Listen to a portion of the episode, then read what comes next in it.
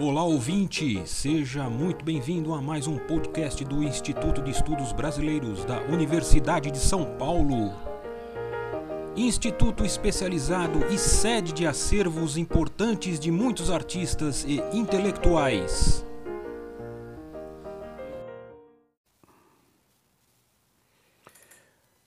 Olá pessoal, é, desde os últimos três episódios sobre o Milton Santos, estamos comentando a relação crítica desse geógrafo com a chamada geografia tradicional. E também qual teria sido sua posição nos movimentos de renovação pós anos 1970, que ocorreram na geografia.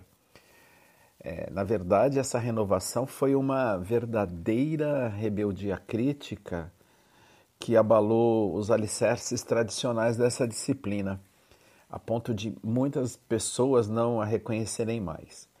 Eu, pessoalmente, muitas vezes ouvi o seguinte sobre Milton Santos: muito bom esse geógrafo, mas o que ele fala não é geografia. Mas tínhamos assinalado anteriormente que no interior dessa renovação desenvolveram-se algumas tendências diferentes. Uma primeira tendência desdobrou a crítica e partiu para a reconstrução epistemológica da ciência, mais ou menos dentro dos parâmetros que definem a arquitetura geral do conhecimento científico. Aqueles que se associaram a essa tendência argumentam sobre a especificidade do conhecimento científico. Defendem isso, mas que isso entendiam que por dentro da arquitetura científica poderia haver uma inclusão, uma reconstrução, uma reparação de tudo aquilo que o mundo das ciências contornou ou deformou. Que as grandes questões sociais, sempre negadas, podiam ingressar nesse mundo. Tínhamos deixado uma questão é, no áudio sobre qual tendência da renovação, é, em qual tendência da renovação Milton Santos se situava. E é justamente no interior dessa que acabamos de descrever que Milton Santos será, é, irá se destacar. Uma comprovação mais do que imediata e óbvia é o que é, são os títulos dos livros que ele publicou. Em 1978 ele publicou Por uma Geografia Nova. Daí falarmos em renovação ou geografia renovada, que são termos que usamos para homenagear o Por uma Geografia Nova.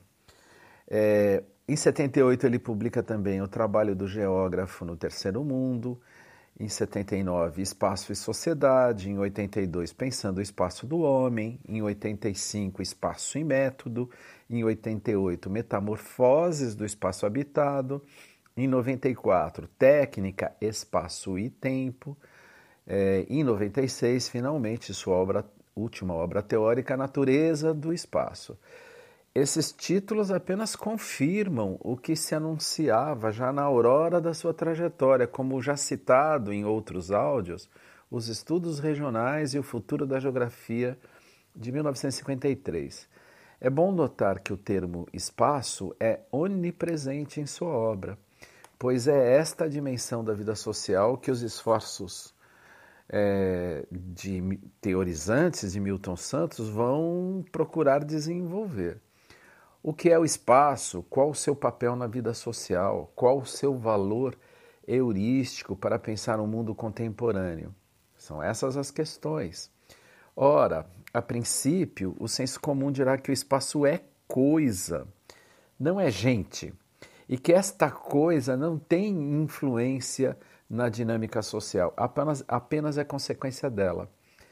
Mas Milton Santos não pensava assim, pois via um papel ativo é, do espaço na dinâmica social. E pensamos, assim entendemos, né, que começa aí um desentendimento importante na recepção da obra de Milton Santos, que o estigmatizará junto a um certo público como alguém que modernamente teria sucumbido ao determinismo espacial, ao determinismo geográfico, por conta dessa sua obsessão em teorizar o espaço. Evidente que esse espaço ativo de Milton Santos foi arduamente teorizado, mas isso não foi suficiente para aplacar parte dos seus críticos. Mas para entender isso, é importante mais algumas palavras sobre o perfil do que foi a segunda tendência de rebeldia, de renovação da geografia. Essa, é como já tínhamos dito, essa segunda tendência direcionou parte importante de sua crítica contra os limites visto por eles como estreitos da arquitetura científica, tido, tido, tidos como claustrofóbicos, positivistas. E com esse entendimento, é claro que a dedicação para uma reconstrução do conhecimento geográfico no interior dessa arquitetura não foi alvo de maiores esforços, como era de se esperar. As formulações críticas de renovação nessa tendência seguiram outros caminhos é, que precisam ser tematizados aqui. Um primeiro caminho muito forte, muito importante na chamada geografia crítica brasileira foi uma de uma certa negação de uma vida acadêmica tradicional é, conformada com os limites da ciência e numa visão bem radical, por exemplo, um ramo da geografia norte-americana que por acaso é, que é, é designada, não por acaso é designada como geografia radical, pensava em conhecimentos orientados para a ação, para a promoção da mudança social. Nesse caso, teorias críticas transdisciplinares dominaram a cena, como o marxismo e seu materialismo histórico, por exemplo, que é uma teoria crítica em relação ao, à qual, ao longo de sua história, a geografia tradicional se manteve distante, refratária. Com a proeminência notável de uma visão teórica como essa, os geógrafos passaram a se dedicar mais a explorar as visões do mundo a partir de uma abordagem própria a economia política do que se esmerar em reteorizar o que seria o objeto de estudo da geografia, o espaço. Ora, vejam bem, diante da força heurística e transformadora, mítica, vamos dizer assim, atribuída ao marxismo, à economia política, essa dimensão do real, o espaço, seria apenas uma mediação hierarquicamente inferior à dinâmica social que, na verdade, seria controlada pela economia política.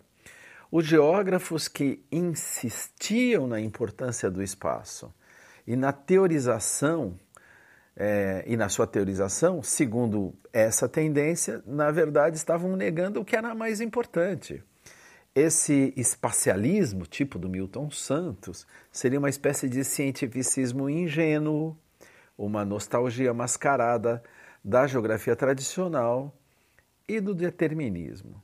Esse foi um caminho dessa segunda tendência crítica. Um outro caminho dessa mesma tendência, que também revela um desconforto com os limites do âmbito científico, estava em sintonia com uma onda crítica dos anos 1970, bastante abrangente, que radicalizava ao extremo a crítica à ciência e aos saberes ocidentais de um modo geral. Isso desabrochou num contexto de uma inquietude cultural traduzida no espírito filosófico, que questiona tudo que está estabelecido por meio do prefixo pós. Todo mundo já sabe disso. Um grande filósofo contemporâneo, Jean-Marc Ferry, se refere a uma angústia apocalíptica, pois o pensamento parece não ser mais lugar de nada. A marca dessa cultura é a negação das noções do iluminismo, de verdade, de razão, de progresso ou de emancipação universal. Nessa onda questionadora, as grandes narrativas sistêmicas são desmontadas em nome de processos contingentes, diversos, instáveis, imprevisíveis e suficientes em si. Ora, é de notar que o marxismo é uma dessas grandes narrativas, cuja ambição heurística é muito abrangente. Por isso, vamos verificar qual é o estranhamento entre esses dois caminhos da renovação. Também no contexto norte-americano surge o que se de denominou como geografia pós-moderna, é uma expressão clara desse momento cultural, que é a expressão mais acabada desse segundo caminho. Um exemplo, e dando nome aos bois. Nessa, nessas geografias pós-modernas, não somente são criticadas a geografia tradicional, as renovações quantitativistas da geografia, os espacialistas, como Milton Santos, mas também é alvo de crítica a geografia vinculada à economia política, ao marxismo, que tem como um nome de proa no cenário anglo-saxão o geógrafo David Harvey, por exemplo. Bom, assim em nome é, da dissolução de narrativas, teorizações globalizantes, entroniza-se um conjunto de culturas ou interpretações desunificadas, gerando um relativismo que insere diferentes produções culturais num mesmo padrão de dependência contextual e cultural. E desse modo, o trabalho científico também passa a ser considerado algo assim. É apenas um trabalho dentro de um contexto, dentro de uma cultura, que é a cultura ocidental, e daí ele não deve é, é, se arrogar a ultrapassar. É, é, é uma, de uma certa maneira, é uma negação do conteúdo cognitivo que seria próprio das ciências. Essa é a marca principal dessas teorias desconstrutivistas, reinantes nessa atmosfera pós-moderna. Esse cenário foi e é fértil na criação de formulações críticas contra a ciência de pretensões universalizantes, como já dissemos. Essas críticas têm seu valor, mas carregam, de certo modo, reticências em relação ao conhecimento científico, é, como também já foi dito. Por isso, a instrumentalização extrema das práticas científicas por forças econômicas e por políticas institucionais nos sistemas universitários como fatores de perda de potência cognitiva das ciências não é muito valorizada, visto que a ciência, a própria existência formal das ciências, é vista como um mal anterior. É, Jean-Marc Ferry pensa que para enfrentar essa angústia apocalíptica que ele, diz, que ele menciona, exige sim um exame mais sereno nossa, das nossas formas atuais de comunicação e de produção do conhecimento. Ele não nega a pertinência cognitiva específica do conhecimento científico. Claro que sempre submetido a um rigoroso escrutínio crítico. Ora, no caso da geografia, Milton Santos faz isso desde a sua juventude e manteve durante toda a sua obra a perspectiva de uma geografia nova, argumentando incansavelmente sobre a força heurística, de um olhar sobre o todo social a partir do prisma do espaço, como ele gostava de falar. No próximo áudio, nós vamos nos dedicar a explicitar mais esse ponto de vista do, do Milton Santos, mas sempre colocando num contexto, porque trata-se de um ponto de vista bastante complexo. Até lá! Este podcast do Instituto de Estudos Brasileiros chega ao final.